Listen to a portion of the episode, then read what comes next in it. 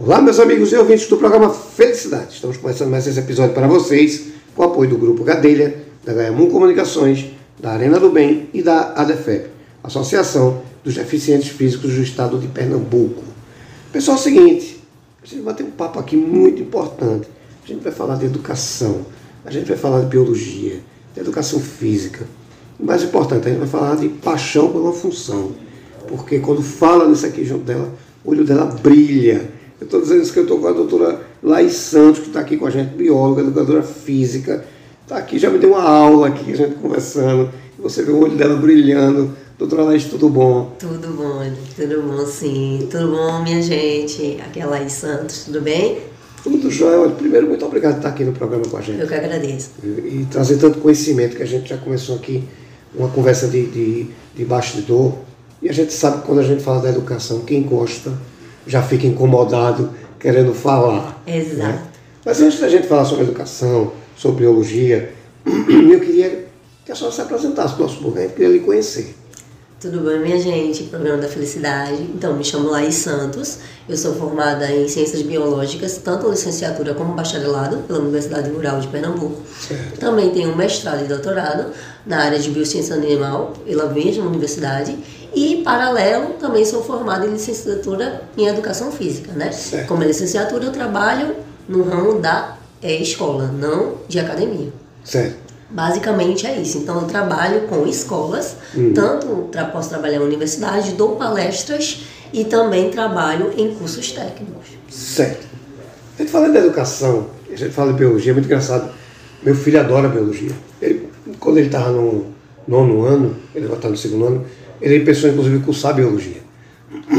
E eu, eu digo assim, eu queria escolher, eu até brinco com ele, até professor de balé eu estou lhe apoiando. E foi na é. escola que eu me apaixonei pela disciplina. Ele gosta mesmo, assim. Tem uma irmã que é professora, bióloga também. E assim, ele, ele se apaixonou por um, de um jeito que ainda hoje, veja, no, ano ele está no segundo, ele é agarrado pelo jeito ele gosta. Mas a gente tem um senso comum, né? Que é uma desgraça, porque o povo sempre desconsidera algum tipo de, de matéria na educação. Tem gente que desconsidera história, tem gente que desconsidera biologia, mas a educação tem que é um conjunto, né? um complementa o outro. Qual é a sua visão hoje, doutora? É, quando você fala em educação, você fala em biologia, o que é que você acha que falta da sociedade? Exatamente. Você tocou no ponto principal, né, que eu sempre levo em tudo que eu trabalho, que é justamente o pessoal tem muito descaso com qualquer tipo de educação, principalmente na gente de biologia, que a gente tem um clichê na, no, na área da gente que é tipo quem não, faz, quem não passa medicina, faz biologia, né? Mas no caso não. Eu acho que a educação é algo primordial para todo mundo. E biologia não fica de fora, porque sem a biologia a gente não consegue fazer nada. Uhum. Faz parte do corpo humano, faz parte do, da vegetação, faz parte do ambiental, faz parte de tudo. Eu posso Sim. trabalhar até no ramo de empresas, trabalhando com microbiologia. E é um, um, um ramo tão amplo que por falta de conhecimento muita gente leva como descaso, como Sim. história, como você citou, como letras, que leva à questão de introdução de línguas, Sim. que é tão importante e primordial que se a gente tivesse aqui, a gente estaria num país, quem sabe, de outro mundo. Com certeza. E a gente está crescendo, mas a gente está estagnado nesse sentido, né? uhum. né? Dando exemplo, meu meu sobrinho que mora em Portugal, as escolas já começam a dar línguas na, ele tem três anos já está aprendendo inglês lá pois em é. Portugal. E a gente leva, leva voltando à educação, a gente leva muito esse descaso. E uhum. biologia não fica de fora disso. Não. E eu, é, para trabalhar com é, educação, você realmente tem que amar. Sim. Porque o governo não te favorece. Concurso público para você trabalhar 40 horas semanais, 60 horas semanais e olhe lá, para ganhar 3 mil reais numa, num, um assunto que é tão primordial para a sociedade Sim. e tendo pessoas ganhando milhões aí com a internet, por exemplo, né? É um disparate, é, né? É um disparate gigantesco. Sem dúvida. Aí é algo que eu me identifico, como você disse me, é, na sua introdução, é algo que realmente eu gosto de fazer. Para trabalhar com isso, realmente você tem que gostar, porque senão você abandona. E educação para mim é isso. Principalmente liga, puxando a sardinha para minha área, principalmente na área de educação, né? Como eu disse, eu trabalho também em curso técnico. Aí a pessoa pensa, ah, biologia eu vou trabalhar com quem? Eu dou aula para análises clínicas, eu dou aula para enfermagem, eu dou aula para fisioterapia, eu dou aula para nutrição, porque tudo inclui é, biologia, que é básico. Eu trabalho com anatomia humana, morfologia, citologia, trabalho com tudo que é introdução à área de saúde, que é primordial até para a área de medicina. Eu dou Sim. aula para a área de medicina. Uhum. E não recebo o mesmo que medicina recebe. Então é, é esse disparate, essa dificuldade que eu acho que a gente tem. A gente busca tanto, a gente estuda tanto e o disparate na questão de reconhecimento. Uhum. A gente não tem um reconhecimento devido a algo tão primordial. Entendi. Que seria a, a biologia, no meu caso. Sim.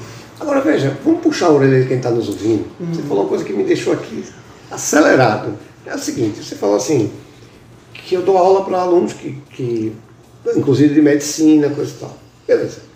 Doutora, quando chega na hora da Enem, né, a gente vê todo mundo desesperado. Né? E quando fala curso de medicina, o desespero é triplicado. Exatamente. Porque para passar você tem que fechar, né? Praticamente. É, pois é, mas foi aquele cara que brincou com biologia, com ciências, com física, ele brincou o tempo todo. E quando chega na hora de decidir, ela sempre vai estar pesando ali. Porque, como você falou, a biologia tem tudo. Exato. Não é? Como também física está em tudo. Então, mas o cara brincou o tempo todo. Mas tem uma coisa que me incomoda profundamente, que é o seguinte. Você falou, ah, tem aquela brincadeira de quem não faz, não passa em medicina, faz biologia. Beleza, mas veja. Qual é o papel dos pais, professora, doutora, professora? Qual é o papel dos pais nesse processo de levar a sério essas matérias que parecem ser secundárias? Né? Eu acho que o professor, tipo pela minha irmã, ela sofre mais com os pais do que com os, alunos, porque ele já vem de casa desamparado. Uhum. Né? Você está ali preparada, estudou muito mais do que ele para passar para ele aquilo ali. E a família não processa isso dessa maneira. Qual a maior dificuldade hoje que você encontra para ser professora? E, e, como é que você enxerga essa falta de apoio? Você tocou numa ferida primordial. O que a gente sente mais dificuldade, a gente brinca que, tipo, a dificuldade não é o aluno, a dificuldade é os pais dos alunos. Sim. Porque eu acho que a educação é algo que a gente não faz sozinho. É uma é complementação. base. É, né? a gente faz uma complementação Isso. do que também tem que ser acompanhado em casa. Uhum. Exemplo, eu faço, faço muito na escola, agora saindo do curso técnico, na escola eu faço muito esse acompanhamento e eu estou tendo muito, muito é, muita reclamação dos pais, porque eu estou chamando os pais na escola. Por quê? Sim. Porque os filhos não estão fazendo as atividades que, tão, que eu estou passando para casa. Aí fica falando, professora, mas ele não fez uma atividade. Um mês para fazer uma atividade. Nossa. E não fez. E vai pesar lá na frente. Exatamente. Eu fiz, eu estou trazendo a senhora, não é porque ele não fez uma atividade, mas é porque eu preciso do acompanhamento da senhora em casa. Sim. Porque para a criança ele não vai chegar assim, ah, mãe, não tem, não tem nada para fazer, ele vai dizer que não tem nada. Agora cabe a mim, que sou o quê? Mãe e como educadora do meu filho, acompanhar ele em sala de aula. Sim, então esse acompanhamento tem que ser mútuo, porque eu sozinha eu não consigo fazer nada. Eu vou fazer meu papel, sim, em sala de aula, passar atividades, acompanhar nas provas, trabalhar com ele em exercício, mas se ele chegar em casa e jogar o livro para lá e não acompanhar, e não tiver uma fiscalização. E não tiver uma fiscalização. Tem que ter. Eu não vou também estar tá Sim. seguindo muita coisa, porque o acompanhamento para ele, o que eu quero para ele é o que ele siga o futuro. Se ele quer seguir nessa desse ramo de principalmente pessoal do terceiro ano, do nono ano, que está entrando nessa questão do IFPE, dos cursos técnicos, que vai entrar numa faculdade Sim. pública, que é hoje em dia é, realmente você pode trabalhar e estudar, não desmerecendo todas as faculdades particulares. Claro mas querendo ou não, a faculdade pública tem um peso muito grande no seu currículo, se você tiver. É o que a gente quer preparar para o aluno. Então, não tem esse acompanhamento, a gente fica meio que presas. Sim. Leva a consideração tipo, ai, professora chata, professora que pega no pé. Eu prefiro hoje em dia ser a professora chata que pega no pé, mas que o aluno aprende, que tem esse acompanhamento em casa, do que ele não ter. É, porque pior do que ser professora chata é ser a professora desvalorizada pelo gestor da criança. Exato. Pelo gestor do universitário, porque, por que pareça, você que é pai que está me ouvindo, aí que o senhor Eduardo está dizendo como psicanalista, o mau aluno da escola é um mau aluno da faculdade. Então, assim. É um aluno no tra mau aluno no trabalho. Tudo, possivelmente, né? porque você vai ser aluno sempre. Exato. Né? Você vai aprender a dirigir, você vai aprender regra de trânsito, você está sempre aprendendo. Por mais que você não queira. Só que é o seguinte, pior do que ser um professor chato é ser desvalorizado. Exato. Ah, essa matéria é besteira. Não, não tem matéria uhum. besteira. Né? Exatamente. Eu, eu, tenho um filho de 16 anos, eu digo sempre aqui, eu digo meu filho, que o professor de ser na sala de aula é lei. Né? Então, eu digo eu nunca vou ficar contra você, mas também nunca vou ficar contra o professor. A gente tem que ter um equilíbrio aí. Porque às vezes a falta, aí eu chamo a atenção, não é do aluno, né? é da base. Exatamente. Infelizmente, funciona dessa maneira.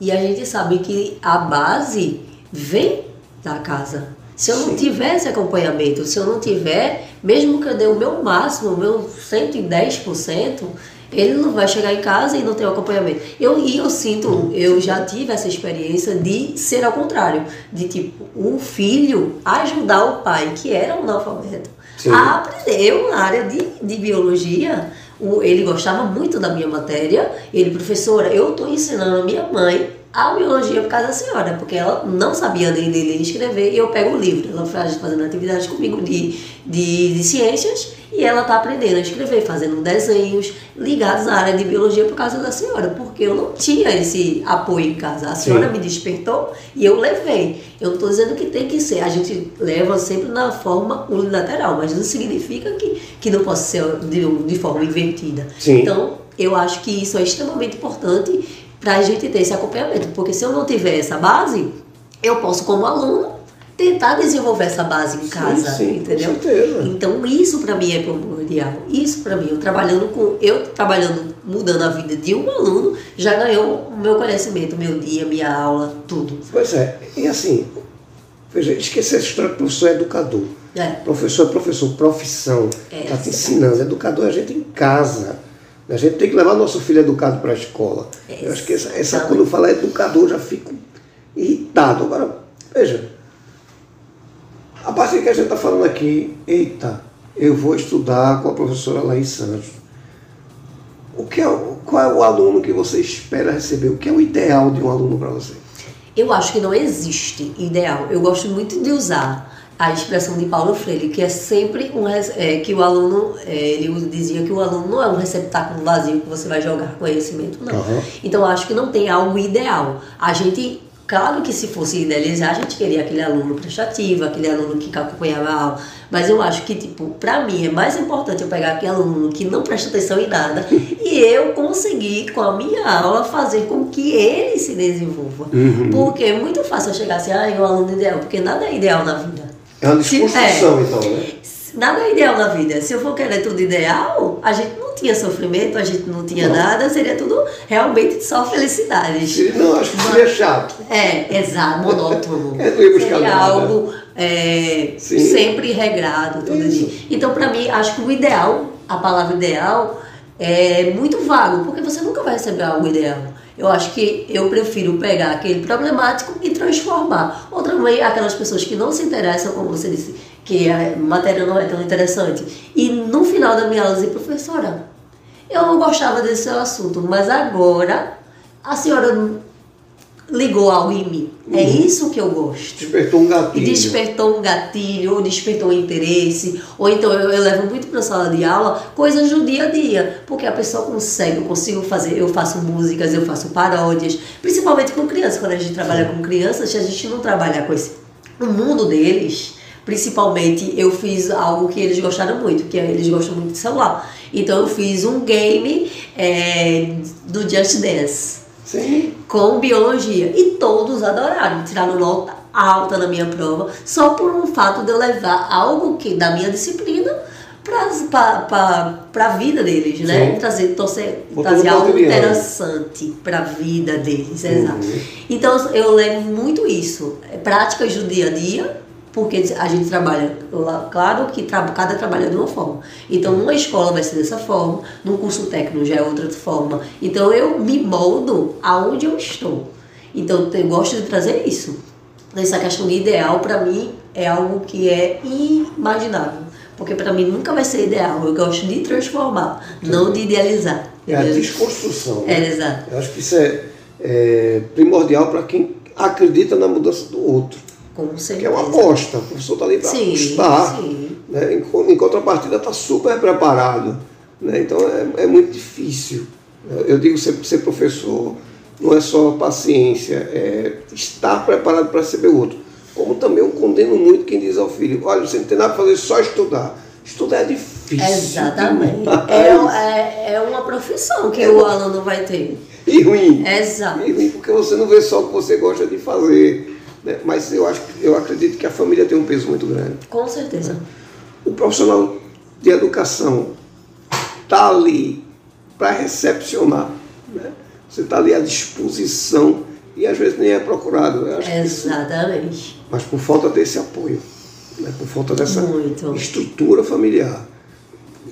Você vê essa estrutura como primordial? Com certeza. E aí, como você está falando, essa questão de tipo, pra, se a gente fizer um, um pecadinho, se a gente fizer uma falha, arruma a, o telefone, o contato, é, brotam na escola, de todo jeito. Agora, quando a gente quer, é, quando a gente quer trazer algo bom, a gente tem essa dificuldade. Mas o lado bom é que também você recebe muito elogios. Dessa prática Sim. que eu disse, que eu é, chamei os, os pais do aluno na escola, até a diretora, ela, professora Laísa, você vai ficar chamando os pais, eu fiz mais diretora, veja só. Nesse sentido, os alunos vão melhorar nesse fato. Aí depois de um mês que eu fiz esse procedimento, ela, Laís, melhorou 100% daqueles alunos que a gente tinha problemático. A gente já conseguiu ter o acompanhamento dos pais, porque hoje a gente sabe que trabalhar com crianças é muito complicado. Porque eu chego Sim. em casa, eu vou acreditar em quem? Uma, uma professora que eu não conheço, eu vou acreditar no meu filho. Isso. No meu filho. Meu filho falando que não tem atividade, que eu não recebo nada. Acaba vir o quê? Procurar. Sim. Eu tenho que procurar. Tem que, tem que infelizmente, fiscalizar. Inve exato, investigar. Infelizmente, a gente está trabalhando com adolescente. Sim, e adolescente a gente tem que fazer crítica. Não vai ser tudo o idealzinho, o perfeitinho, Não. o aluno estudioso, quando a gente diz o CDF antigamente. Não, vai é. ter também suas dificuldades, porque a distração da adolescência também é muito grande. Principalmente com é, brincadeiras, com Celular. eletrônicos, Sim. que é a maior dificuldade que a gente tem, que é o maior obstáculo, acho que hoje, hoje da escola. O pior, é, os, é. os, pais também estão conectados. Sim, sim. Já existe aquela perda de tempo comum. Mas por que não usar a conexão para o lado bom? Sim. Tanto com os pais como com os filhos. Exato. É, exatamente. Eu então, acho que o pilar, a família é algo primordial. Quando a gente fala em educação, eu não vou só educar seus filhos, seus filhos não, eu vou educar tudo. Porque a educação a gente não adquire aquele momento, ah, você é educado agora. Não. Você vai levar em todos os ramos da sua vida. É algo, como você disse, que a gente não para.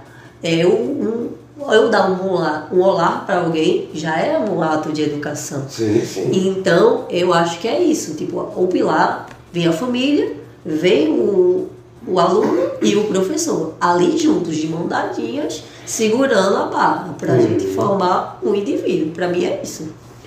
E aí, vou fazer a seguinte pergunta a você. Né? Deixei meu filho para uma aula com a professora Laís. Né? Entreguei meu filho lá, deixei com você. Quando esse aluno volta para mim, como gestor, como pai, né? o que é que eu tenho que começar a olhar no meu filho? A gente tem que ver justamente a disparidade eu, eu não, não sou mãe, mas como eu, meu, eu chamo meus alunos de filho, porque eu tenho milhares de filhos, né? Aí eu tenho filho.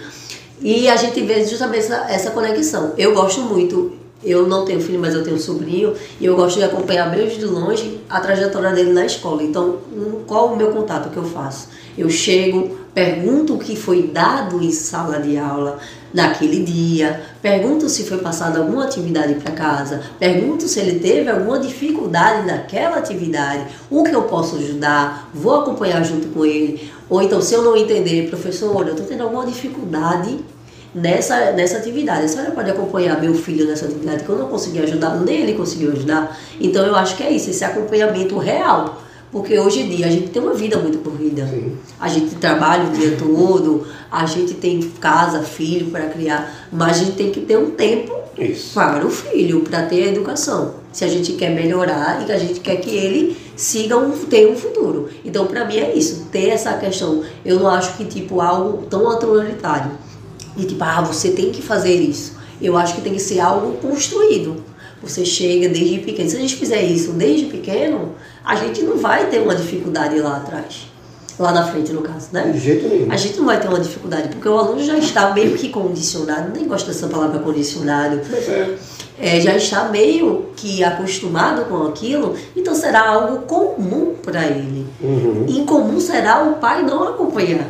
Que é Isso. isso que a gente tem muito, muito na sala de aula hoje em dia. Que é tipo o pai não acompanhar, não estar nem aí Uhum. É para normal, ver infelizmente. essa.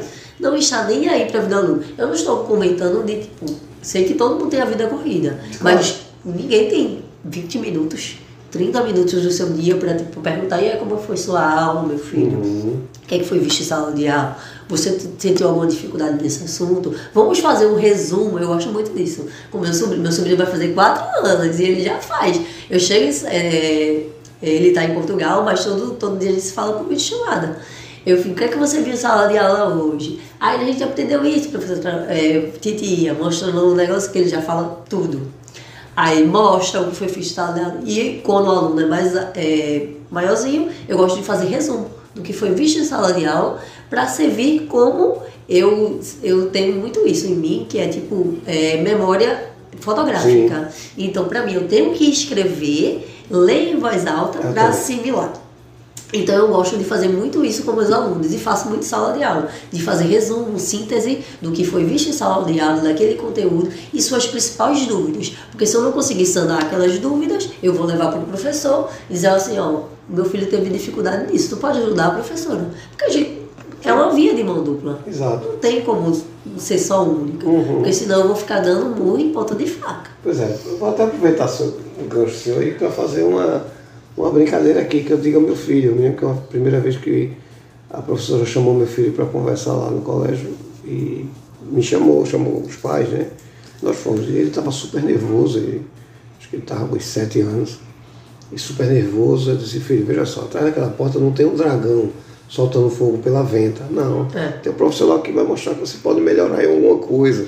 E todo mundo riu muito do dragão. Eu disse, é, porque assim, quando a gente recebe uma, uma- chamado no professor, é quase que uma, uma, uma intimação da polícia, né? Você falou isso agora, e eu sempre falo isso questionando quando eu chamo, porque eu chamo ao pai e à mãe e chamo o aluno junto, Aham. pra ir junto, né? Aí eu digo, eu não tô aqui pra ser nenhum monstro, não, Sim, nem pra ser a maldosa, é, nem pra ser a maldosa, nem pra ser a chata. Eu tô aqui porque eu quero o seu melhor. Porque se eu não quisesse ser o melhor, eu ia abrir mão de você e ia deixar você viver sua vida tranquilamente e não me aperrear. Aham. Mas se eu quero ser o melhor, eu vou atrás de você. Sim. É aquele negócio, se, é, se a pessoa vai atrás de você, é porque ela ainda está insistindo em você. A partir Isso. do momento que ela deixa de você, Tchau. ela perdeu todo o interesse em você naquele momento. Tchau, tchau. É verdade. Exatamente.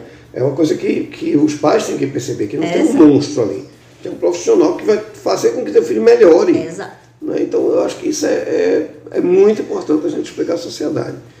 Veja, eu vou lhe fazer o seguinte, eu quero fazer um desafio.